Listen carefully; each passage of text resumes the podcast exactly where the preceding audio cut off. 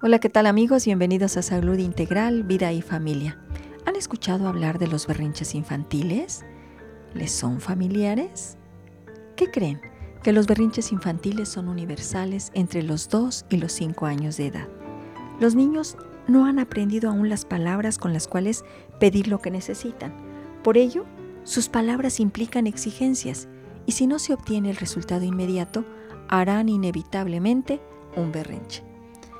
A menudo, este responde a la fatiga, la enfermedad, la sobreestimulación y otras tensiones.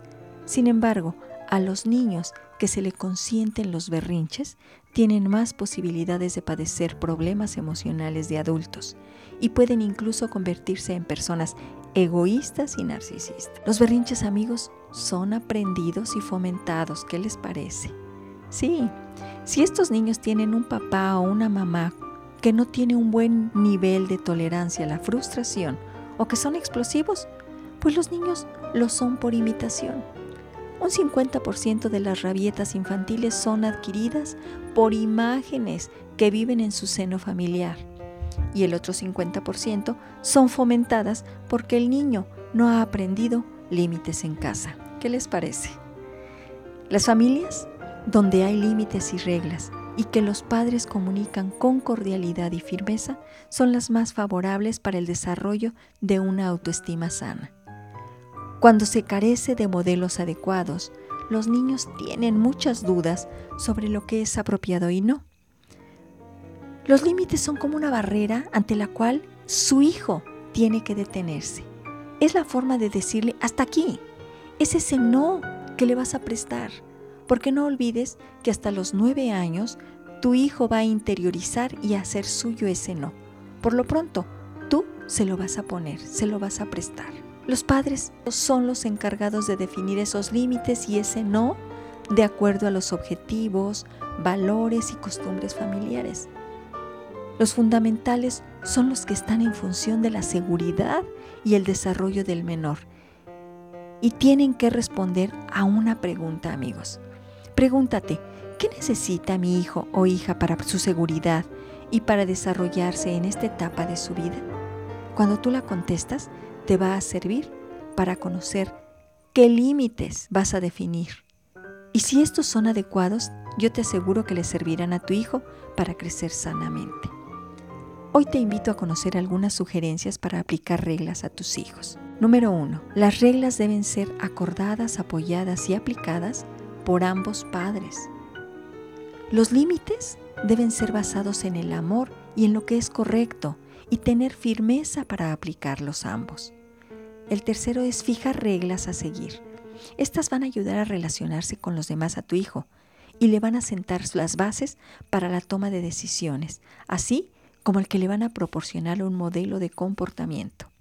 El cuarto, establecer las consecuencias lógicas de sus acciones haciéndole saber a tu hijo la responsabilidad y los efectos de no actuar con ella. Mantente firme y constante en la decisión que tomes y no permitas que tus hijos se salgan con la suya. Una vez tomada una decisión de prohibir algo, se debe llegar hasta el fin, de verdad.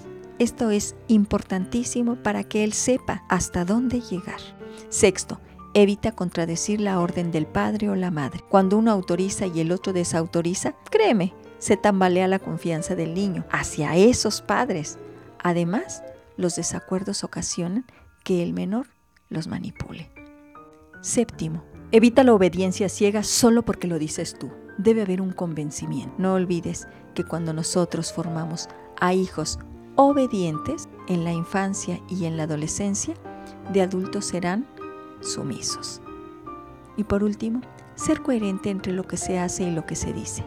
Principios y valores han de ser siempre defendidos y por lo mismo actuar de conformidad con ellos. Es decir, congruente entre lo que se hace y lo que se dice, sin que haya dobles mensajes. Debes hacer esto, mientras que tú haces lo contrario.